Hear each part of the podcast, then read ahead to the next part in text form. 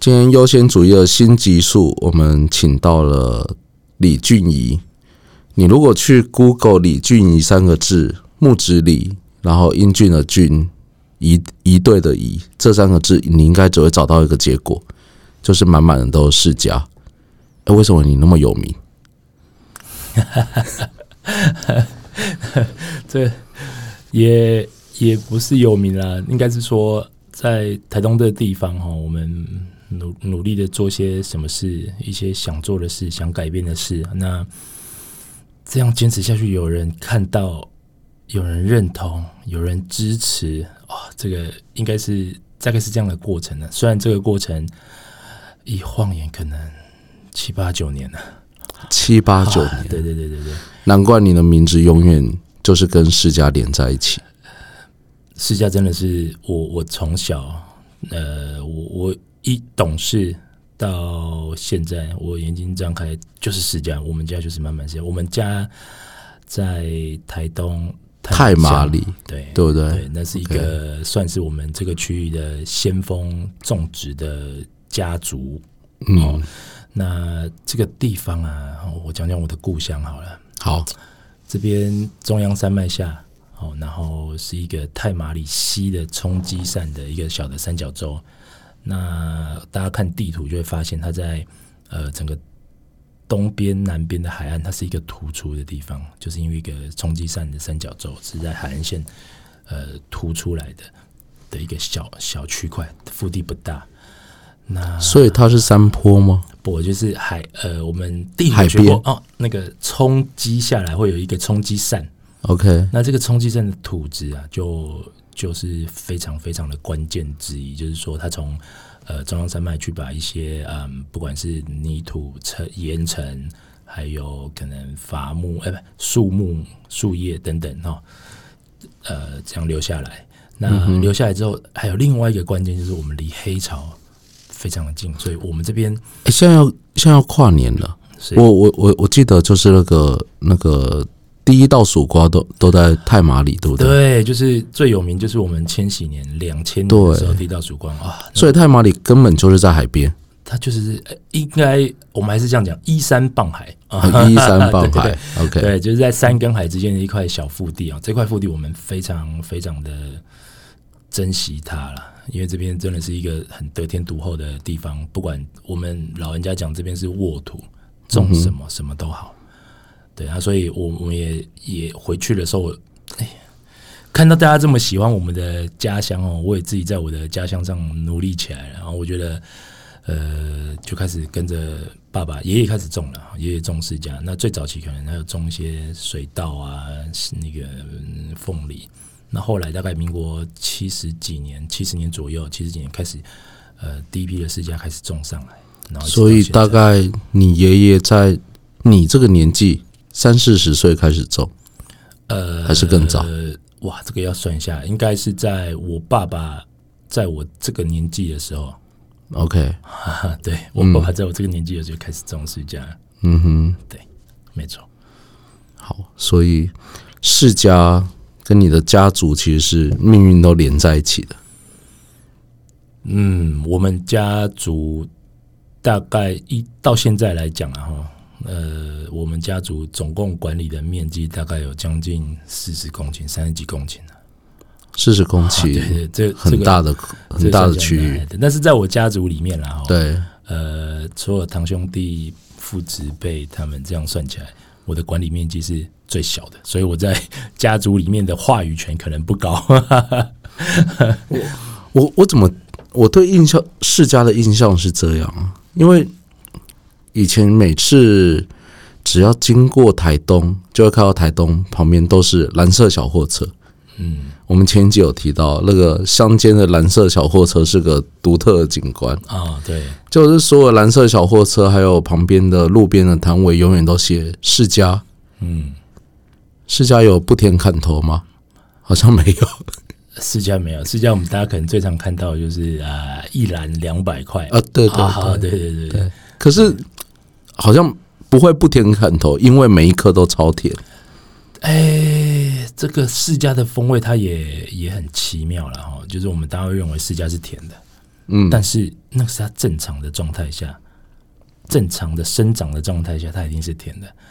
但是呃，如果我们掺进人的欲望的时候，嗯，释迦常常会不甜哦。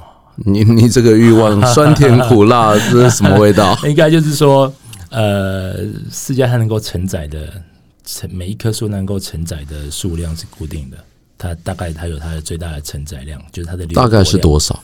当然，每个每棵树的状态跟地质跟你的呃肥培管理的模式当然有点不一样。当然，简单讲就是说，你投入少过于产出，哎，这个产出的品质就会有受影响。嗯，所以我们常讲，在台东种植家的人很多，嗯哼，要种到好吃的人，哎，也不少哦。但是要种到健康、安全、没有农药残留，甚至有机，哎，这个就不容易了。这个就很难，对，这个就不容易了。所以李俊仪呢，他有一个有一个头衔，这头衔是产销履历达人。还有一个是百大青龙，是吧？这个这个怎么怎么得到这这两个奖的？其实这个也也不是也不是什么头衔了。我觉得就是说，当我刚回到家里，民国一百年。那我记得刚回去的第一年是原本在做什么？哎呀，对，这对啊，原本在做什么？原本我是在台北了，我是做演唱会统筹的工作，就是呃，可能有一些政府部门的跨年，或是企业团体的尾牙，那乃至于到大专、高中院校的校园演唱会，我们会在那个 Facebook 上附上那个李俊宇的照片。看起来就是一个摇滚大叔，好吧？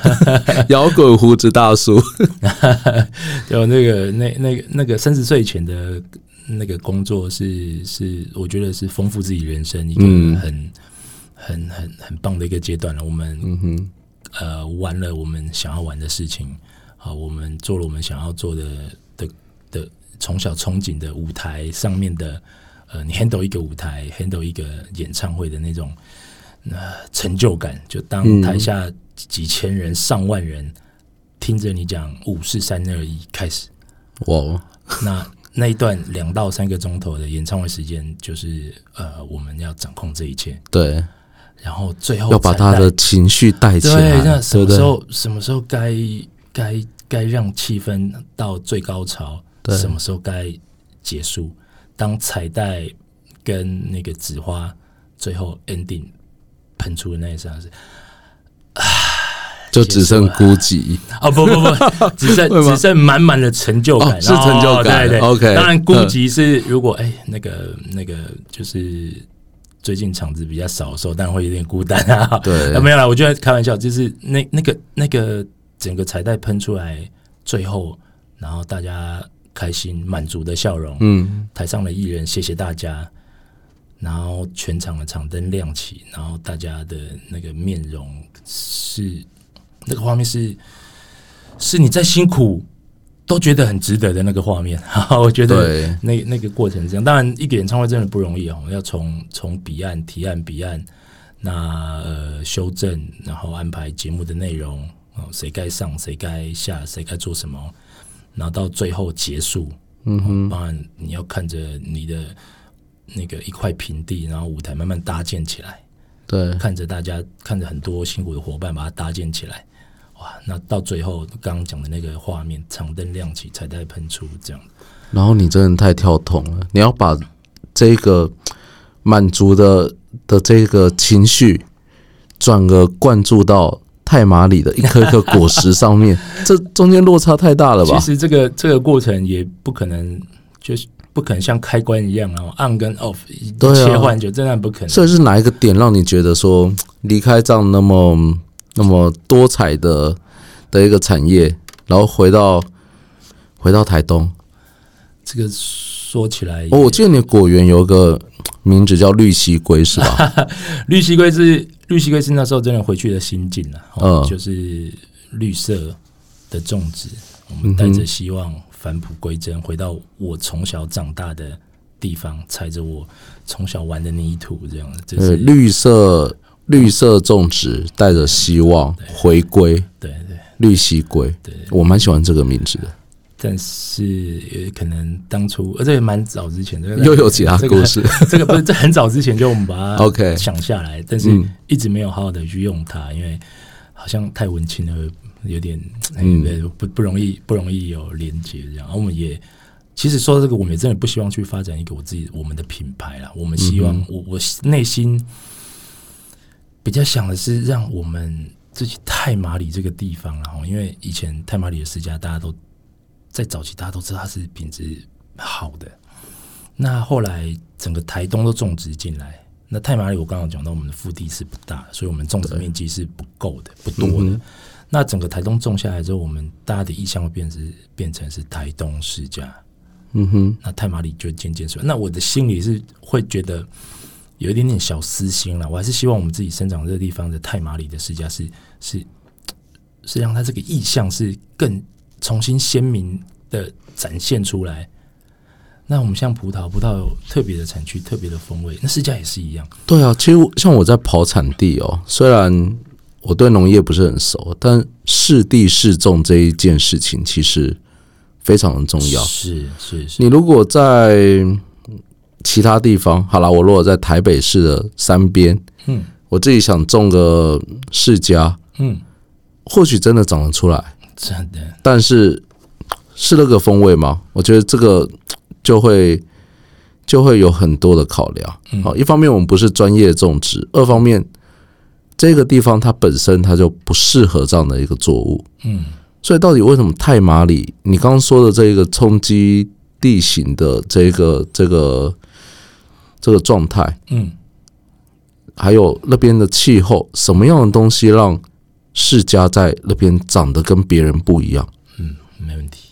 这个呃，植物要生长好，阳光、空气、水，嗯好。那呃，我们刚刚讲的依山傍海，那它的日照时间从呃海平面上升，那我们大概到夏天大概到四点多五点，冬天大概三四点，太阳就下山了。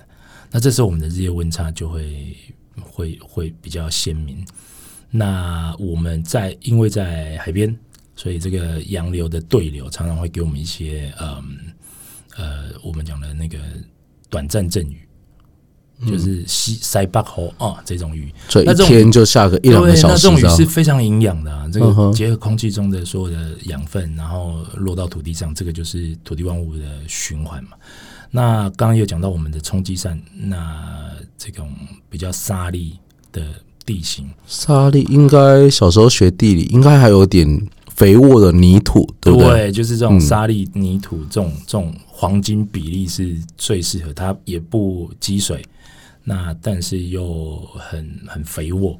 嗯哼，对，那那这个是真的，就是这几个原因让泰马尔世家，我们真的很骄傲的想要跟大家说，我们泰马尔世家真的是很好吃的。对那边的地形、气候还有整个环境，它其实就是适合太马里，呃，不，对对不起，就是适合世家。对对对，对，嗯嗯。我们是什么时候认识？我记得是去年的现在，哎因为去年啊，好快，就这样一年了。去年的现在，我们一起参加这个农委会农粮署的精品展销会，对，然后我就在那边乱逛，发现有一个绿蜥龟，没有这一摊很奇怪，前面摆了满满的市家，他永远不怕卖不完。我们现在又是在展销会的时候，李俊宇又带来满满的市家，我昨天看到我都头痛，这怎么卖得完？嗯 这个叹气。应该是说，我我我我我觉得我我这个叹气是刚这个画面又突然就绕了我这大概六七年嗯，的每个周末在做的事情。每个周末，从最开始，我们我自己种世家，那呃一样的销售方式，那可能都是盘商或是拍卖或是行口。那我慢慢发现说，哎，石安的议题在那个时候在发酵中，嗯哼，就发现说，哎，如果我把我的世家送到行口、送到拍卖或者盘商带走之后，那最后买的人，如果他喜欢吃我的私家，他怎么找我？对，他只能再回去他熟悉的店里买。没错，那他熟悉的店里买的时候，他可能又可能又是买到别人，对，那他可能一直在失望跟期待当中，那这种不安全感，如果是我，嗯哼，我也会觉得好痛苦啊。我可以安心的找到一个我信任的对人，种我们那种我我想要吃的东西嘛。对，那时候产销履历的风气当然没有现在这么好。所以那个时候的第一步，你要让消费者找到你的世家，你必须每个星期跑来台北没北。错，没错，对不对每个星期的周末哈，就是我常在你一个制度不完善，你要让人家认识你的时候，你只能自己现身。真的真的，我常常讲，嗯就礼拜一到礼拜五看果树，礼拜六日来让人看看我。太马里到台北的路是很遥远的，啊我记得我还记得最开始当时候还是坐柴油火车啊，就是你要坐火车，而且我嗯。得、我们的我住的地方在太马里，对。开将近四十分钟的车程才会到火车站。啊？火车站。附近没有火车站，哈哈，没有，火车站还嗯。得、火车站上了火车之后，他还得待还得坐大概五个钟头左右的柴油快车。哇，如果跟我年纪差不多的人，那个柴油快车在东部干线是我们一点都不快。对对，是我们台东人的回忆，还带点那个那个柴油味嗯。跟嘈杂的引擎声，对。这个都是伴随着我五个钟头。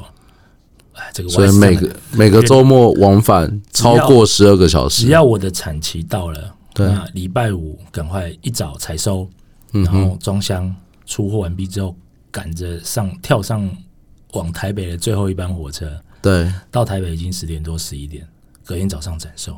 嗯然后呢，礼拜天展售完毕，已经没有车可以回台东了。那怎么办？再睡一个晚礼，拜一一早五点多，嗯哼，就赶快跳上第一班往回台东的火车。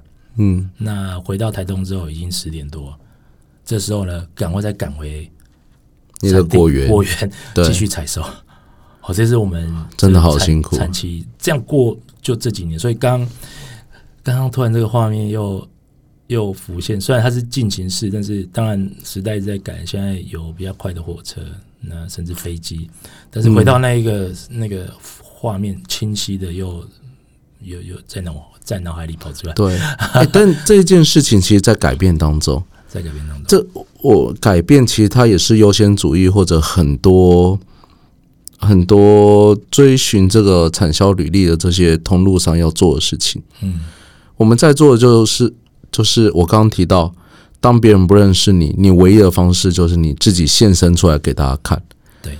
可是当今天产销履历它已经是个身份证了，然后有一个三方验证去指向说这个世家就来自于李俊怡，你其实其实就不用太担心害怕，说你这个世家从哪来的，因为这样的一个标章已经帮你做好了溯源。所以今天当通路商，譬如说优先主义，譬如说我们现在正在合作的无毒农，哦，他他卖了具有李俊怡产销履历标章的世家的时候，你完全可以知道这就来自于泰马里那个肥沃之地，是吧？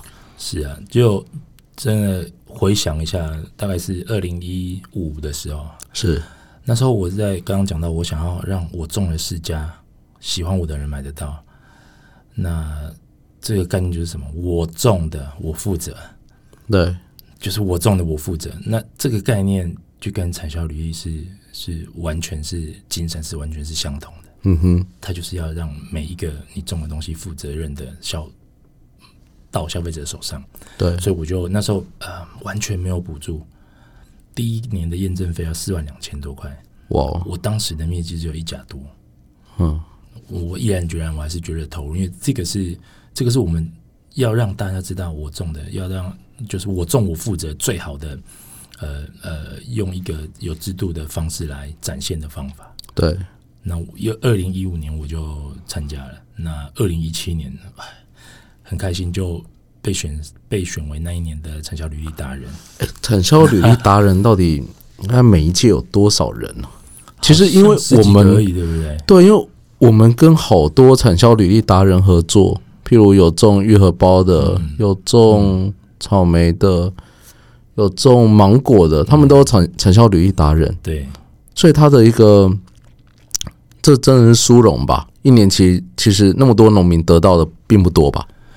其实农民在生产端哦，要做做上要要要去符合这个成效履历的验证，它是最啊对你而言，觉得这件事很困难吗？这个是这个是当然在我们的工作排程里面是非常困难的，因为怎么说？除了验证之外，我们得详实记录。对当你一身疲惫回到家的时候，你还要面对电你还要，把电脑打开，去灯打尖，什么时候灌慢慢的溉？敲。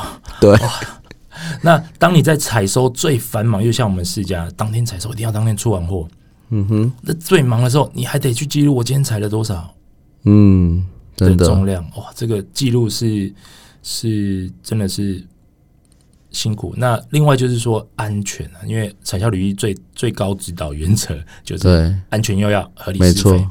但当当你看到你的田区的虫害已经快要失控，嗯哼，但是你得因为了安全用药，对。你得你得你得坚持住，把守住。对，那这个也是心心境上面，这是很大的一个纠结，对啊对不对？对啊。你也知道说，你可能去农药行买个药，对。这件事就可以解决了，对可是没那么好解决。对，所以这个这个产销履历这个规范，我觉得对农民来讲，当然是有是一个蛮蛮蛮是一个哎呀，当然不不该怎么不知道该怎么说了，就真的是辛苦了。大概是这个感觉，希望那样应该大家可以体会到但。但其实像我们坚持用产销履历的水果啊、我们的感觉是，当你在规范下去做这件事情，水果的风味不会差。它这些水果的风味，它其实就很自然的风味。嗯，对，所以我们的坚持也是带给大家原味在哪里，然后农夫的心意在哪里。其其实这就是我们要传达一件事情。是是，释迦是一个非常难吃的水果。哎、嗯等一下，我所谓难吃不是嗯不好吃哦，哎、它它也是不好吃。不好吃难吃，因为真的不容易吃。对、啊对对对，就是不容易吃。如果你很久没有吃过释迦了，你真的可以思考那个释迦。我觉得小时候的回忆就是一颗一颗籽在里面，嗯你光是要吐籽，吃一颗释迦要吐出五十颗籽，想了就觉得很累 多，差不多吧，五十颗可能还更多，可能还更多 对，对，所以优先主义很神经病的，在去年认识了李俊怡。为什么说神经病？因为我们要把每一颗打成每一每一种水果打成一杯，我们就研发了这个释迦奶昔。我那时候记得很清楚，我们在店面开始卖李俊颖的世家，同时旁边的电子菜单我写世家奶昔。哦，结果呢，世家我一颗才大概卖一百块，世家奶昔我放到两百块。我那时候心里想说，大家去买世家吧，因为我也不知道怎么做世家奶昔。光要把一颗子一颗子去除，这个就得花好久的时间。结果去年去年上一个产季发生一个很很莫名其妙的事情是，没有人要买那一颗释迦，但是双倍份的双倍价格的这个世家奶昔，每一颗后面都被写满了名字，因为它从果园运来的时候，它还要后熟，对后熟以后它才可以做成释迦奶昔。对，大家要抢着喝释迦奶昔。我最记得，当有人点第一杯释迦奶昔的时候，我马上打电话给李俊颖求救，说：“哎、怎么办？我不会做释迦奶昔。” 那真的很妙，就是上一个产季，我最高纪录是，我记得是六个日本日本小女生，嗯那个时候疫情没有那么严重，所以很多观光客，嗯曾经有个日本人喝了这杯释迦奶昔，他大为惊人，然后就把它放在 IG 上面。嗯那一两个礼拜以内，很多日本观光客过来。嗯，我最记得那次，六个日本小女生站在那边，全部跟我说，他们一人要一杯释迦奶昔。做完了一场，那个我们员工跟我说：“ 老板，我可以不要上班了。他要那应该大家的腰都很酸吧？”对 还要去一颗吃家的籽，好久对，欸到底，所以每一个顾客可能都都会想说：“你到底怎么去这个纸？”来吧，说说看，我们怎么去这个纸？你看那个 又是心一酸。一颗铃木就有一颗种子，那要讲到释迦要去，但是你刚刚说铃木是什么？啊，释迦哦，世家是一个铃木一个铃木组成的嘛，对。每一颗铃木就是授粉一次，所以是一颗种子，所以一颗释迦的每一颗铃木，正常的状况下它都有一颗种子，对。那你要让它从呃软熟取出果肉，这都很 easy，但是当要每一颗果肉里面包含的种子要把它拿出来的时候，这个就痛苦。呃，大家可以试试看，我觉得呃 DIY 世 家 DIY 哎，就会知道说这个其中的嗯，这个不是心酸啊，这个其中的乐趣在哪里？对，可能要你自己最简单的方法，你把一颗大木释迦啊，等它软熟以后，全部把它放在盘子上面，嗯，然后你就把拿个叉子，拿个夹子，慢慢把一颗一颗指甲出来。当你做完这件事情以后，很简单，你只要把这些果肉放进去跟牛奶，基本上是大概一比一的比例吧，对，然后打成一杯，对，你一定享受到很棒甜美的滋味。这世家很奇怪哦，就是它单吃的时候，它的风味呃可能没有特别明显，但是这个这个果香却会在你的口腔里留着，久久不散。对但是它跟牛奶混在一起的时候，这果香没有不见，反对，而更强烈的。没，错，我觉得这个是我我跟优先主义哈，我认识这个是最完美的碰撞。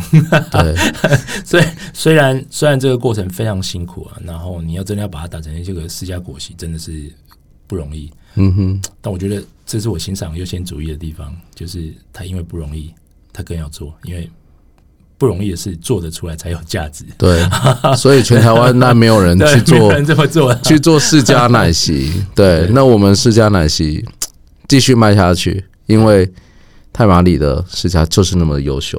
我我记得小时候吃世家有种沙沙的口感，就是吃了果肉有，我不会形容，但吃你的世家不太一样，为什么？